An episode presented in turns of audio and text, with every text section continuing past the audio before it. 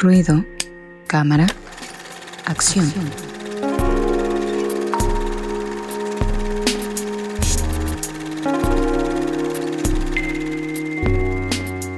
Bueno, ya estamos en la sección de ruido cámara acción con nuestro amigo Fabián Rosas, que eh, es un... Hoy pasa algo muy chistoso porque estamos a punto de saber algo, pero en realidad ya lo sabemos. Así, así se manejan los, los tiempos. Es como una especie de metaficción todo esto. Así que para estos momentos ya sabremos qué pasó, pero en realidad no sabemos. Solo nosotros estamos entendiendo este misterio de los tiempos que está sucediendo. Pero bueno, adelante amigo, esperemos que estés de buen eh, ánimo hoy, que no sabemos cómo va a salir todo, o si sí salió, o si no ha salido. Cosas raras, cosas raras que solamente nosotros sabemos. Así que adelante, amigo, con las eh, con las que decir, adelante con las preocupaciones. No, adelante con, las recomendaciones. Ándale. este, sí, pues hoy quise traer dos este, recomendaciones de, bueno, dos series, ¿no? Ya que ahorita empiezan las vacaciones, creo que es buen momento para hacer maratón. Y pues justo dos series que hace una semana, hace una semana sí anunciaron como nominadas a mejor serie dramática.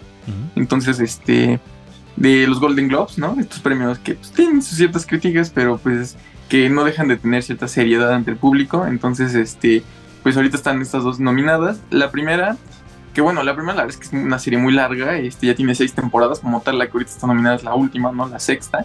Pero pues ahorita traigo la primera como para que se animen un poco a verla, es The Crown. Este, esta serie que justo narra la biografía, bueno, sí, biografía, se podría decir un poquito ficcionada de la vida de la reina Isabel este, II, ¿no? Cómo es que ella llega al trono, cómo es que ella empieza a lidiar y con, bueno, con esto de ser reina, ¿no? Y pues vemos como hemos visto como su evolución, ¿no? A través de varias temporadas, ¿no? Con, bueno, varias actrices que fueron como muy interesantes, ¿no? La primera actriz fue Clary Foy, que creo que eso es algo padre de la serie, ¿no? Que se fue como actualizando de elenco y cada elenco como que le dio mucha personalidad a sus personajes.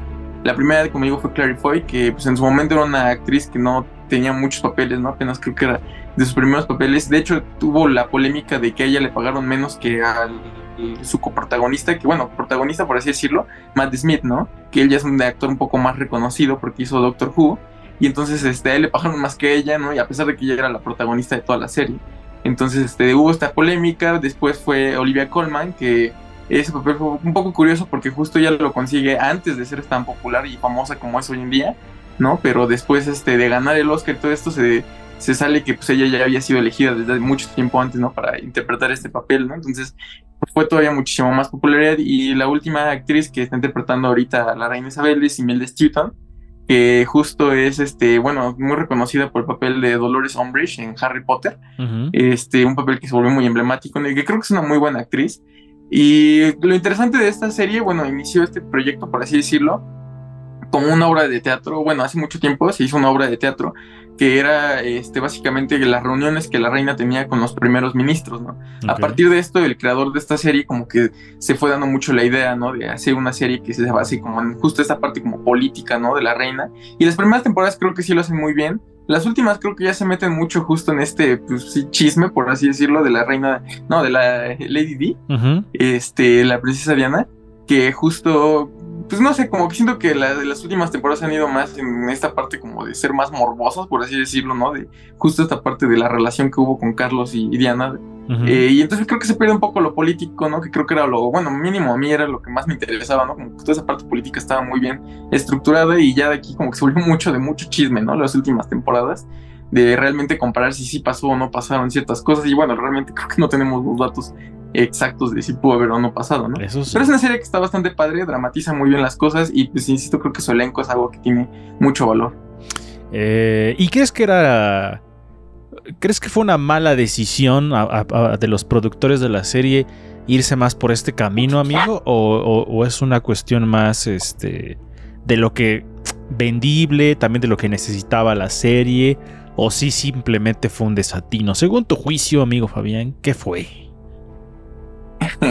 Pues yo siento que justo es un tema que vende mucho, ¿no? Hasta la fecha, pues, ¿cuántas películas hacen de la princesa Diana? Y siguen vendiendo mucho, ¿no? Entonces creo que fue un poco mercadotecnia, ¿no? Sabían que iban a llamar mucho la atención. Creo que la cuarta temporada, si no me equivoco, es la más vista de las de todas las temporadas y justo porque trata de, de ese este de ese tema, ¿no? Vendió muchísimo, entonces pues, es algo que gusta y creo que gracias a eso es que se quisieron enfocar tanto en ese tema. Pues es que sí, ¿no? O sea, pues a fin de cuentas también tienen que entregar números, ¿no? Es como, ah, rayos, está, está complicado, pero también siempre creo que, bueno, no sé si Resendis coincida, las series biográficas también siempre son una... Pues de alguna manera ya tiene cierta garantía de que se van a vender, ¿no? Independientemente del personaje, pues obviamente van a ser una serie biográfica de un personaje famoso. Pero ya, ya lleva cierta garantía por el mero hecho de ser el personaje. Ya después te puedes decepcionar o no, pero sí llevas como un poquito de ventaja. Sí, porque de alguna manera es como su el objetivo principal es el morbo, ¿no? Se generan ese tipo de, eh, de morbo esperado, de saber qué es lo que va a pasar con ciertos personajes o qué es lo que pasó, o conocer eh, de alguna manera, es que como bien lo dijo Fabián, es que son chismes y un chisme siempre va a llamar la atención. Y si es un chisme bien contado, pues mucho más todavía. Entonces creo que de eso se tratan estas series, ¿no?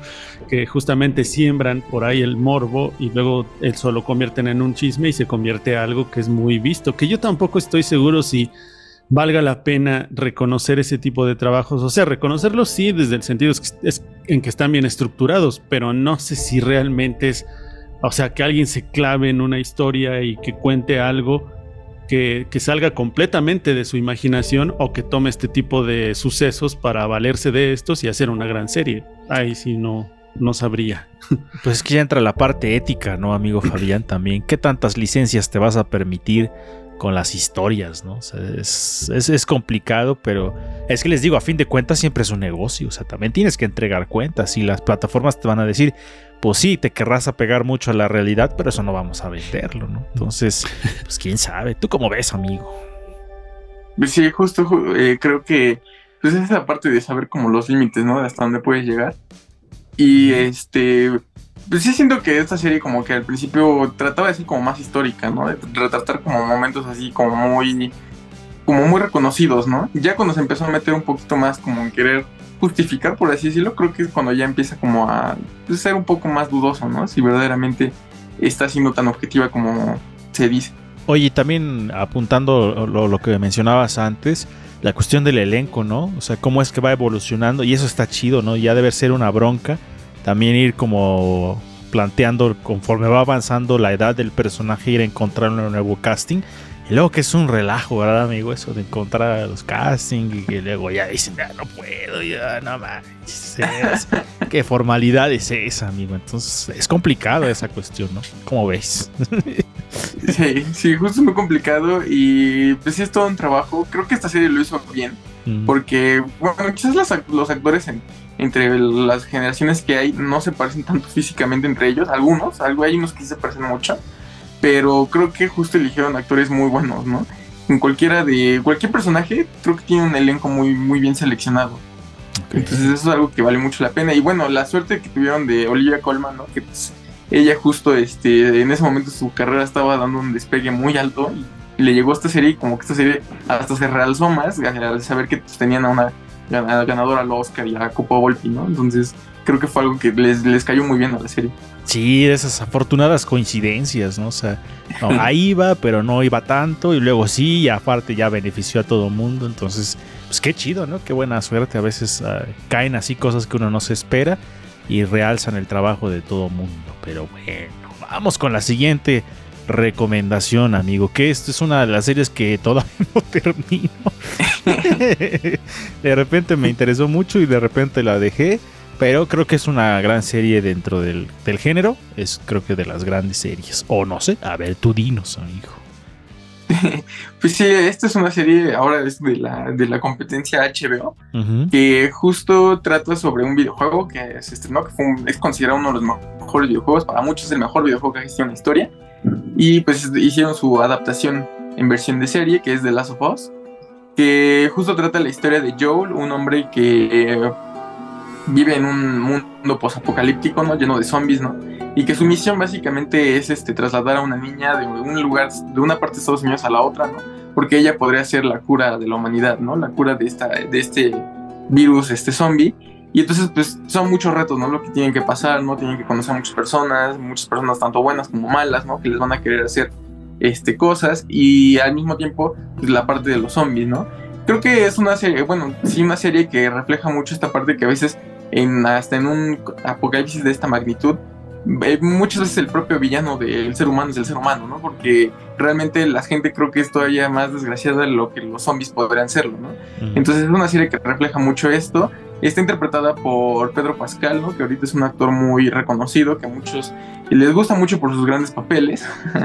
y este, y justo, bueno, aquí tuvo la fortuna de conseguir este papel tan emblemático de los videojuegos, que creo que para muchos de los fanáticos del juego sí les, sí les gustó, sí les convenció. Y bueno, como dato curioso también este soundtrack, porque el soundtrack tanto del videojuego como de la serie sí está compuesto por Gustavo Santaolalla, ¿no? Que él justo se metió en el videojuego y quiso exprimir este, musicalmente todo lo que pudiera y pues, creó la verdad una obra muy buena. Y el director de esta serie es el mismo director de la serie de Chernobyl, ¿no? Entonces creo que es un director que ya tiene como muchas capacidades. Yo lo único que realmente no me gusta mucho fue el final, como que los últimos capítulos no me encantaron del todo creo que de ahí en fuera todo lo demás es muy buena serie, ¿no? Incluso creo que es una serie que toma muchos riesgos porque se atreve a como contar cosas que el videojuego ni siquiera se le pasaron por la cabeza y, que realmente creo que aportan como mucha más profundidad de esta historia. Y eso es de primera instancia podrías decir ah, videojuego. O sea, todos aquellos que son adultos, como que les ha de hacer un poco de ruido. Pero realmente la historia es muy buena. O sea, dejando de lado la cuestión de que es un videojuego y de que trata de zombies, como lo dices, ¿no? El aspecto interesante es cómo se abordan la profundidad de cada personaje y de las situaciones en las que se ven involucrados, ¿no? Eh, porque se plantean, pues, cómo sería un ser humano en estas circunstancias tan extremas de vivir y de sobrevivir y de enfrentarse a los problemas, que a fin de cuentas esa es la premisa más importante, ¿no? Creo, que es de esas series en las que los zombies son como el la cereza del pastel, o sea, como de que, ah, bueno, ahí te va un zombie.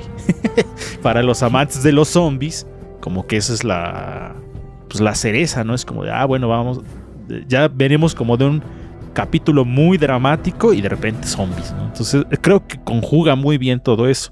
Por eso creo que le pueden, podría gustar tanto a los que no son fanáticos de las series de zombies ni de los videojuegos, pero sí de los dramas. Entonces le entras y te va poniendo de a poco. Y aparte, eh, enfocándonos un poco también a algo que se me hizo muy chido, fue el, digo esto ya es como a, gusto personal, la cuestión de los clickers, que son estos personajes que salen ahí, los zombies, pero el sonido que producen es, es aterrador ese sonido. Y eso se me hizo un, un, elemento muy chido a destacar de la serie. es como a nivel muy personal eso me gustó mucho porque son de esos elementos que, quedan perfectos. O sea, que es como de, ah, le dieron al clavo justo para producir esa sensación. A mí me, pareció muy, muy atinado esa cuestión del, sonido que hacen estas criaturas. Porque le da como un sello en particular en cuanto a la parte de ficción de los zombies a esta serie. Pero bueno, no sé si Resendiz ya vio un poco de esta serie o Nel. No me gustan los, las series de zombies, pero eh, quisiera ver esa. Me, llama un poco la atención porque pues fue como muy vista, ha sido muy comentada, pero no, no sé. O sea, me pasó con la, ¿cómo se llamaba la otra? Lost, así se llamaba, ¿no? Esta de las primeras series. Pero esa no es de zombies. The Walking Dead. Sí. The Walking Dead, perdón. Esa. Y la empecé a ver también y no fue algo que me llamara mucho la atención, ¿no? Porque el hecho de creer en el. o del, del zombie por el zombie mismo no, no me agrada tanto. Aquí no sé cómo sea. Pues habría que ver, ¿no? Porque los, los temas, aunque sean sobre los mismos eh, sujetos de ciencia ficción, pues pueden hacerse más interesantes. Así que no sé. Tendría que verla para externar algo, pero siento que también el tema zombie es algo muy recurrente y pues quién sabe de qué manera la traten acá, ¿no? Pero pues bueno, pues si está nominada, pues también es por algo, ¿no? Algo hicieron que se hizo tan popular y que a la gente también le sigue gustando ese tipo de cosas.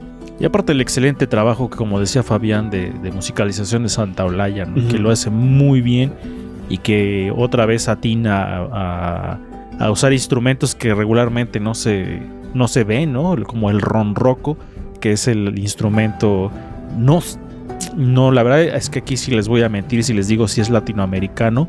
No sé si es latinoamericano el Ron Rocco, pero produce un sonido muy especial y ese es el que le da el que es el tema de introducción de la película y que le da un toque muy especial, pero no sé si sí se hace de aquí o sea de alguna parte de África o algo así. ¿Tú no tienes el dato, amigo? No, realmente no, no tengo ese dato. Es que vi una entrevista con Santa Olaya donde platicaban sobre la música del videojuego, pero no recuerdo bien, entonces pueden buscar esa entrevista. Pero bueno, ahí está esa recomendación si ustedes quieren ver algo de ciencia ficción y drama. Esta creo que es la serie que tienen que ver. Y para terminar, amigo Fabián, ¿dónde están disponibles estas eh, recomendaciones? Sí, The Crown, justo sus seis temporadas y creo que su la última parte de la sexta temporada que se va a estrenar en una semana, creo. Este están disponible en Netflix y The Last of Us está disponible en HBO Max. Perfecto, ahí están estas recomendaciones y nosotros vamos a lo que sigue aquí en Ruido de Fondo y continuamos. Estás en Ruido de Fondo. Hagamos ruido.